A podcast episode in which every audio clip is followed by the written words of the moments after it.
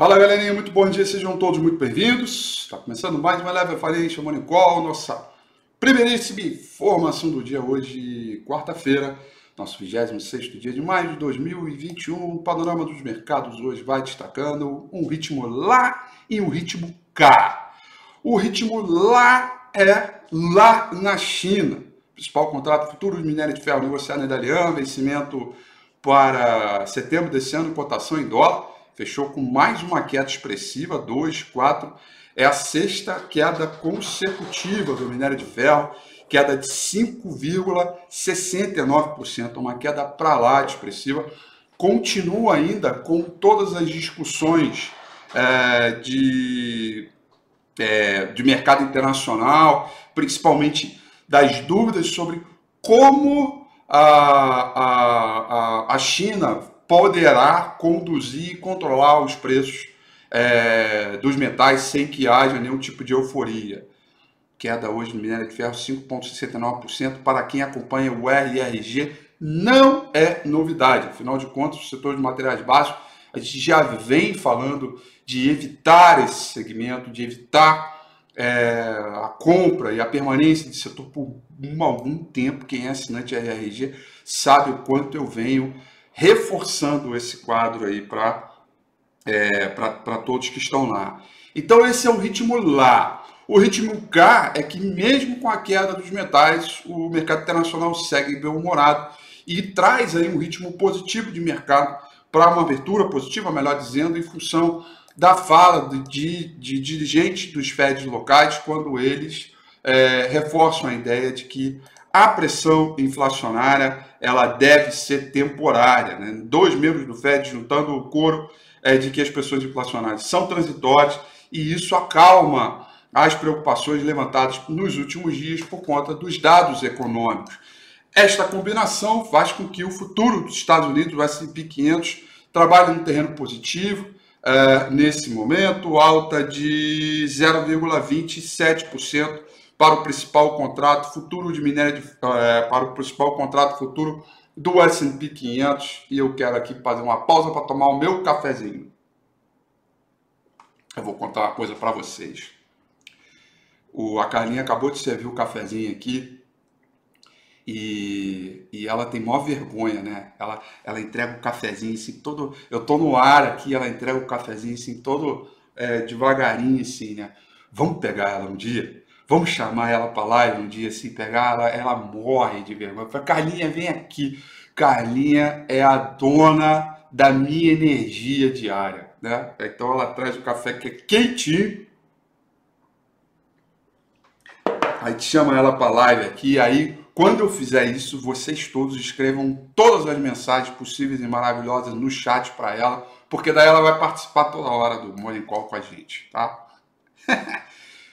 Dito isso, depois dessa interrupção é, pela cafeína, voltamos à programação normal para dizer para você o seguinte, que uh, uh, Ásia Pacífico, né, Tóquio fechou em alta de 0,31%, Hong Kong em alta de 0,88%. O principal uh, contrato, o principal índice na China, o Shanghai Composite, fechando em alta de 0,38%. Então tem um ritmo positivo. É, o Nasdaq 100, né, que é o futuro é, do Nasdaq, é, o futuro do Nasdaq nesse momento subindo 0,42, inclusive mais alto é, que o S&P 500, tá? Eurostock começou bem, mas vai anulando aí a alta é, e a Europa agora começa a trabalhar no terreno negativo puxado pelas mineradoras, tá? Londres cai 0,20%, Paris vai caindo 0,01%, Frankfurt na Alemanha vai caindo 0,15%, tá? É, são esses movimentos que a gente é, vê aí é, para o mercado. É, deixa eu ver aqui sobre as moedas. Eu confesso a vocês que eu não dei uma lida nas moedas. Moedas, moedas. É, tá fraquinho o negócio aqui. Juros dos trades tem leve alto, o índice dólar praticamente estável, tá? É, depois que os dados de vendas de casa e confiança do consumidor sugeriram que o aumento dos preços está afetando os Estados Unidos. Bom, vamos ver.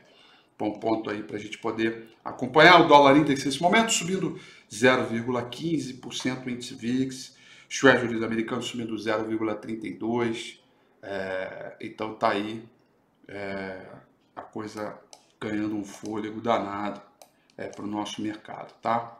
Bom, Vamos olhar a agenda de hoje. Já falei da Europa, já falei do minério de ferro. Ah, o petróleo não falei. Petróleo, petróleo. Brent está caindo 0,32, WTI caindo 0,39%. Tá? Muito bem. Olha só. Uh, vamos lá. Uh, hoje a gente tem uh, os dados de estoque de petróleo bruto, tá? Hum, medido pela DOE. Esse dado está previsto para sair às 11 horas e 30 minutos desta manhã. E aí, às 10h30 da noite, tá? Nós vamos conhecer os lucros industriais chineses, tá? Esses são os dois dados aí é, importantes que a gente tem para acompanhar. Está previsto para hoje também a criação de emprego formal é, do CAGED, tá? medido para o mês de abril, é, também sobre a economia brasileira. Isso é um dado que não tem hora para sair. Quando sair, a gente vai divulgar aqui certamente, tá bom? Vamos lá então, vamos dar uma olhada aqui no gráfico do índice Bovespa. É, ontem nós tivemos uma realização. Sai daqui, quadrado. Sai daí. Sai daí. Eita, pronto, saiu. Bom, ontem nós tivemos uma refugada, né? É o seguinte, ó. A gente teve uma boa alta aqui é, no pregão de segunda-feira. E aí ontem ele foi lá brigar pelos 125 mil pontos, sentiu a pressão aqui do topo histórico e deu uma bela de uma recuada, tá? Bandas de Bollinger continuam estreitas, tá? É, tem uma média móvel de nove períodos passando por aqui, servindo como é, um bom ponto aí é, de suporte, tá? É, Para hoje, turma, a gente necessariamente anota aí, anota aí, tá? para hoje, necessariamente precisamos de um dia de alta. Realmente precisamos de um dia de alta. 0,1% pelo menos de alta, tá? Por que isso? Por causa da refugada de ontem. Se o mercado fechar em baixa hoje, ele é, realmente vai começar a sentir essa resistência aqui, tá? Hoje é um dia importante, tá?